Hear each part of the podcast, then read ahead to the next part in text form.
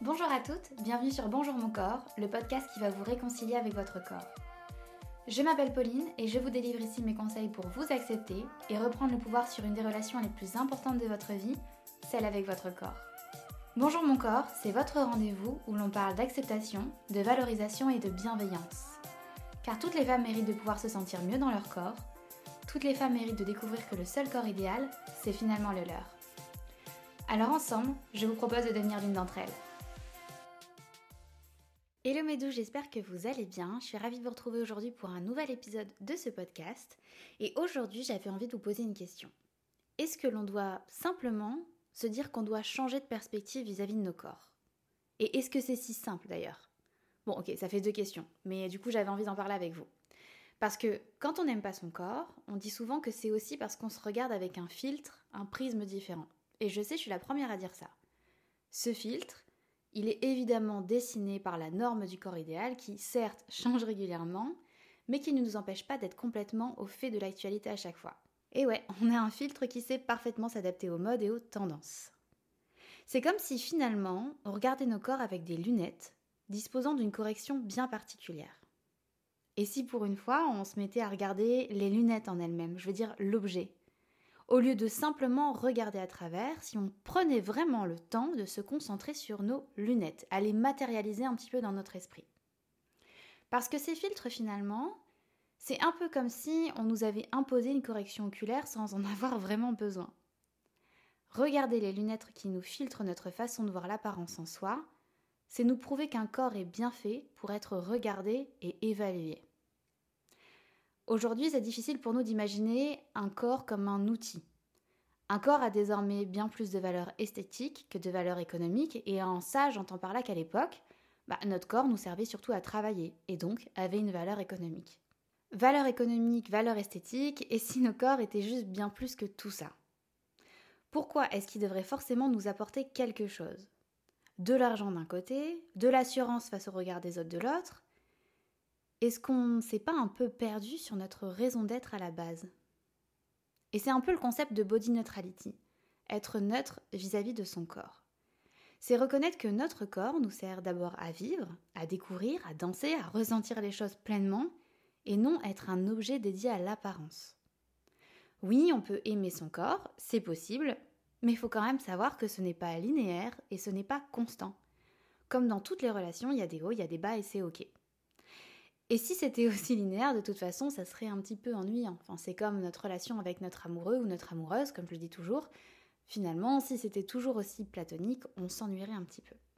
Et je sais à quel point c'est difficile, mais j'avais aussi envie de vous rappeler que non, ce n'est pas de notre faute.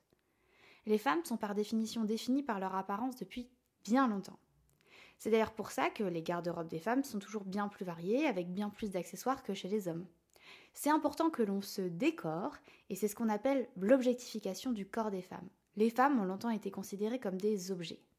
Et honnêtement, je suis la première à adorer la mode, je suis la première à adorer faire du shopping et m'habiller, mais je trouve qu'en effet, c'est important d'en avoir conscience.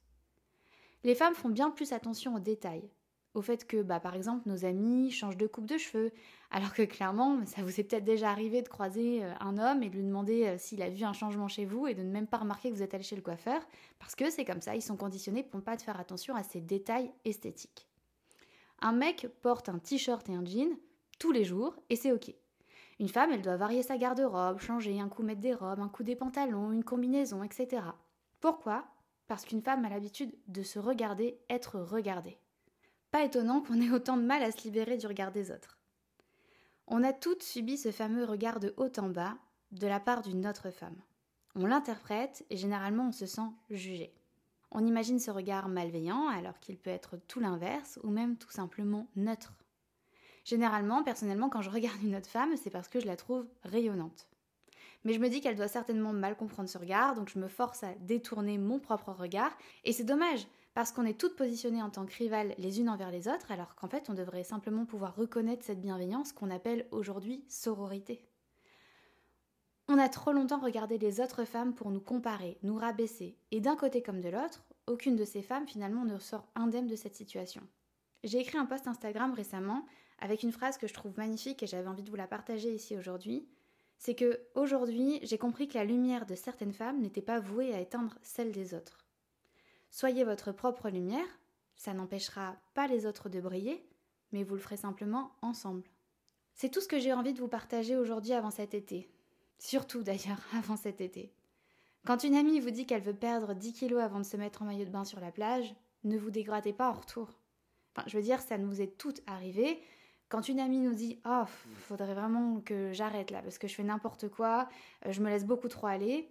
En retour, c'est hyper naturel de voir ses amis ou même nous-mêmes répondre Ah non, mais moi aussi. Hein.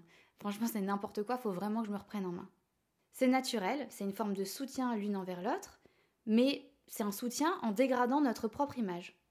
C'est dingue, parce que même en ayant conscience de tout ça, bah, ça m'arrive en fait d'avoir ce même automatisme et ce même réflexe. Alors cet été, si on essayait de cultiver la vraie sororité, l'écoute et l'entraide. À cette amie, on lui demande pourquoi est-ce que tu veux perdre des kilos? On la pousse à se questionner, à se concentrer sur ce qui serait vraiment bon pour elle et l'aider à exprimer ce qui la rend si mal vis-à-vis -vis de son corps. Parce que ce soutien que vous lui apportez, elle pourrait vous l'apporter en retour si entre femmes on s'en donnait parfois l'occasion. Et pour ceux qui me suivent sur Instagram, vous savez que j'ai pris l'avion récemment et que j'ai réentendu cette fameuse phrase que les hôtesses de l'air nous, nous disent finalement au moment du décollage. J'en ai déjà beaucoup parlé pendant ce podcast, mais j'adore cette image, elle est tellement parlante. C'est au niveau des masques à oxygène, on précise toujours qu'il faut s'occuper d'abord de soi afin de pouvoir s'occuper des autres. Parce qu'en fait, si vous-même vous n'avez plus d'air, vous ne pouvez pas aider les autres finalement à bien ajuster leur max à oxygène. Et donc c'est en ça où finalement, oui, la sororité est importante, mais il faut vous rappeler toujours de vous préoccuper de vous-même, de votre propre santé mentale. Parce qu'on m'a toujours dit, trouve cette personne qui te fera te sentir belle, et je suis toujours partie du principe qu'il devait s'agir d'une autre personne. Et si c'était nous-mêmes finalement? La personne qui saurait révéler notre charme, notre éclat et notre beauté. Aujourd'hui, j'ai compris que mon regard était le plus important parce que c'est celui avec lequel je regarde le monde. Les complexes partent toujours d'une base, qui est le manque d'estime de soi. Donc vous prenez l'exemple d'une personne qui a toujours confiance en elle, elle a sûrement eu des complexes, mais sa confiance et l'estime qu'elle a pour elle-même font que les complexes ne se matérialisent pas en émotions. Je m'explique, j'ai déjà eu à échanger avec certaines personnes qui connaissent Bonjour mon corps, qui me disent qu'elles ne se reconnaissent pas dans ce que je pouvais dire. Que le concept d'être complexé au point de se cacher et de ne pas s'aimer était pour eux invraisemblable. À l'époque, j'aurais trouvé ça un petit peu pédant, et en fait maintenant, le fait de l'entendre, bah, ça en est presque rassurant. Ça veut dire que ne pas se préoccuper de son poids, de son physique, de son apparence, c'est possible. Ça veut dire qu'il y a une autre solution, une autre voie, et qu'elle nous ouvre les bras à condition d'en avoir les bonnes clés. Typiquement, moi, mon chéri ne se préoccupe aucunement de son apparence. Oui, il va vouloir se faire beau, en s'habillant de manière un peu classe pour me faire plaisir, mais sinon, en général, il ne prête aucune attention particulière à son image. Il a toujours eu une confiance dingue en lui, le genre de confiance qui n'efface pas les autres, mais qu'il a toujours su encourager là où il faut, quand il faut. C'est d'ailleurs grâce à ces mots aussi que ce projet Bonjour mon corps existe. Tout ça pour dire, c'est que oui, ce genre de comportement existe, qu'il est bien réel. Oui, vous pouvez faire attention à votre image parce que vous aimez vous faire belle et prendre soin de vous, mais ça n'a pas à devenir une charge mentale aussi pesante. Ça ne doit pas devenir une charge mentale tout court. Et ces exemples ne veulent pas dire que ces personnes valent mieux que vous. Ça veut juste dire que leurs schémas de pensée n'ont pas été programmés de la même façon que vous. Et il n'y a rien de mal à ça. Je veux dire, ça ne signifie pas que vous êtes moins intelligent. Vous êtes sûrement doté d'une sensibilité différente, et d'une sensibilité à une autre, je peux vous le dire, c'est possible de le transformer en qualité. Parce que la sensibilité, c'est finalement une question fondamentale quand on parle du rapport au corps. On laisse les remarques d'autres personnes nous atteindre si profondément qu'on en vient à modifier l'image qu'on peut avoir de notre propre corps. Car que ce soit la société ou d'autres personnes, c'est finalement ce qui a transformé votre rapport au corps. Donc la sensibilité, c'est aussi ça, c'est pas seulement pleurer devant un film, quoique ben, ça m'arrive assez souvent, hein, on va pas se mentir, mais la sensibilité, c'est aussi parfois, sans le vouloir, laisser certaines phrases, certaines choses nous atteindre alors que l'on sait pertinemment, mais on le sait, à quel point ça ne devrait pas nous toucher, et pourtant c'est bien là. Combien de fois on a pu me dire tu t'en fiches de ce que les autres pensent? Bah ouais, ok, c'est bien mignon de me le dire. Ça va rien changer au fait que ben dans le fond, bah oui, ça me touche. Et ça, c'est la première chose. Commencer par comprendre qu'on devrait plutôt se dire Ok, je comprends. Mais pourquoi est-ce que ça te touche? Parce que ça nous permettrait de commencer à nous questionner sur le pourquoi du comment, plutôt que de simplement rejeter nos sentiments en nous répétant que ça ne devrait pas nous toucher. Oui, on en est bien consciente, Donc cessons de rejeter nos émotions parce que ça nous aidera peut-être à les comprendre. Il y a 7 milliards d'habitants sur Terre et tu comptes laisser l'opinion d'une personne gâcher ton propre amour-propre. Bah ouais, parfois c'est le cas. Mais la clé, en fait, finalement, c'est qu'on peut vraiment s'en libérer et ça, c'est hyper rassurant d'en avoir conscience. C'est une belle nouvelle parce que ça veut dire que vous êtes libre de travailler vos pensées pour les modeler et en faire ce que vous voulez.